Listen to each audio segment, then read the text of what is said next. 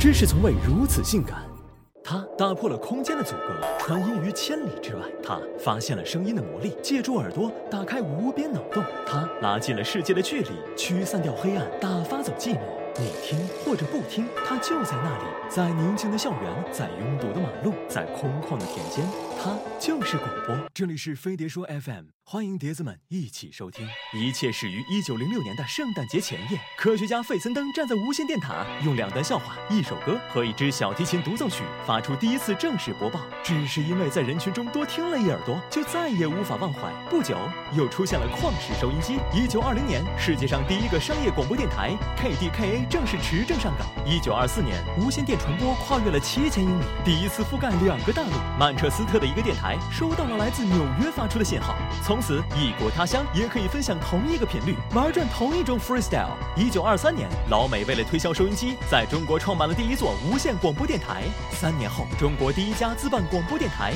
哈尔滨广播电台开播，三十年代的广播成为国民政府有力的宣传教育和娱乐工具，播送时政要闻、名人演讲、科学常识、音乐广告等等，掀起了广播事业的一个小高潮。新中国成立之后，广播开始迅猛发展。到六七十年代，想讨老婆得先备齐三转一响的彩礼，这一响就是收音机，靠它说不定就能叩开婚姻围城的大门。于是，在丈母娘们的哄抬下，到一九八六年，全国的收音机拥有量达到了两亿五千多万架。广播真正走进了千家万户，不管多忙，时间一到，打开收音机，无论是儿童专属节目《小喇叭》，还是单田芳评书，无论是粤语歌，还是广播剧《刑警八零三》，多少人沉迷其中不不能自拔。世界变化快，收音机也许成了收藏品，但广播从没有过时。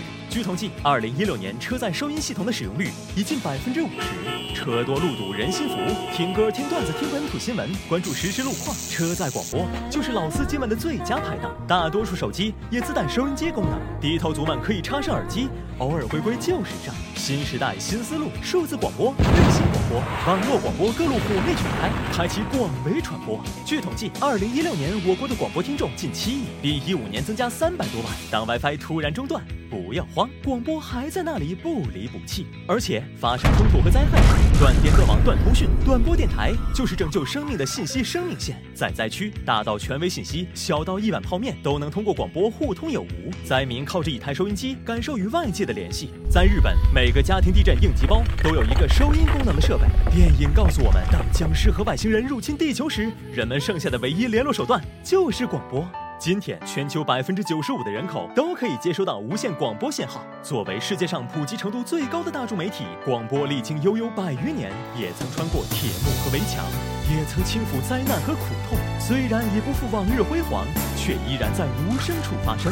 就算有一天到处都是四零四，它也不会消失。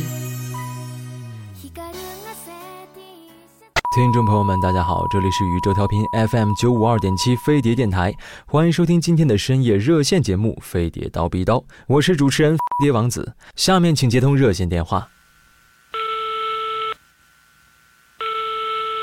王子啊，我觉着男朋友他不稀罕我，怎么的？嗯，可以举个例子说说吗？就我过生日那天呗，带我去吃街对过那家沙县。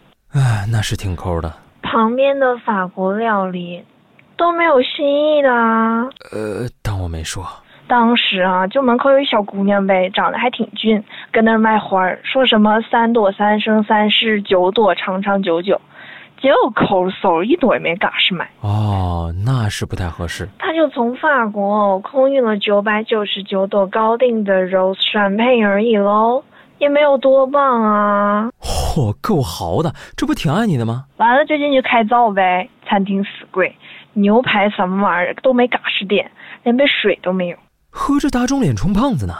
嗯，其实也就是吃了皇家龙虾 set 和一瓶八二年的拉菲，根本没有什么东西啊。呃，吃完了这缺德玩意儿掏兜，哎妈，没带钱包。这哥们藏的够深的呀。吓到我，还好有带黑卡哦，全球限量无限透支的那个哦。嗯。完了，我就瞅着吧，那交易密码都不是我的生日。姐姐啊，咱做人不能太过分。密码是我们的恋爱纪念日啦。